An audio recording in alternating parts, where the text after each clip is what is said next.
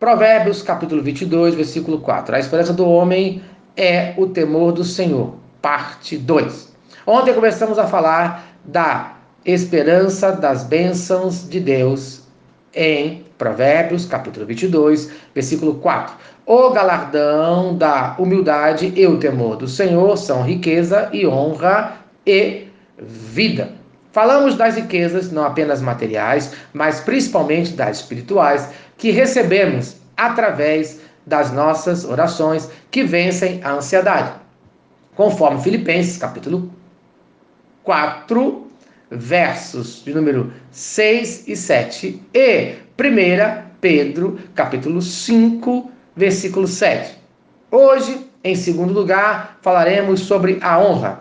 Essa é a segunda bênção prometida em Provérbios, capítulo 22, versículo 4. Deus honra os seus servos. Preste bastante atenção. A honra também está ligada ao temor do Senhor, que é o princípio da sabedoria, conforme Provérbios, capítulo 1, versículo 7.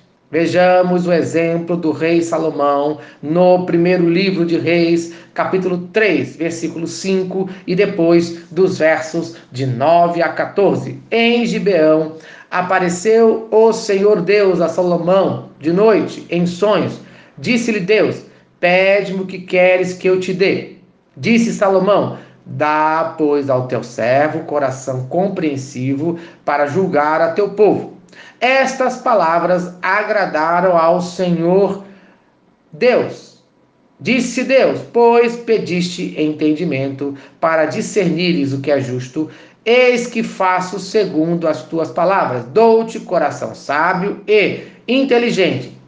Também, até o que não me pediste, eu te dou, tanto riquezas como honra, se andares nos meus caminhos e guardares os meus mandamentos. Amém.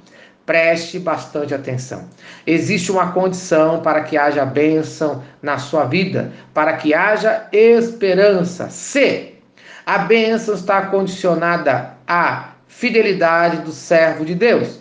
Jesus falou em Lucas capítulo 12, versículo 31: Buscai antes de tudo o seu reino e estas coisas vos serão acrescentadas. Isto é, essa mensagem é para quem é comprometido com o reino de Deus. Você é comprometido com o reino de Deus. Não pense você que não tem compromisso nenhum com o reino de Deus, de que Deus terá compromisso com você. Você que não tem temor do nome do Senhor, Deus não honrará você. O cristão comprometido busca o benefício espiritual do reino de Deus em oposição aos bens deste mundo, conforme Mateus capítulo 6, versículo 33. Mas buscai, pois, em primeiro lugar o seu reino e a sua justiça, e todas essas coisas vos serão acrescentadas. Isto é, a nossa maior prioridade na vida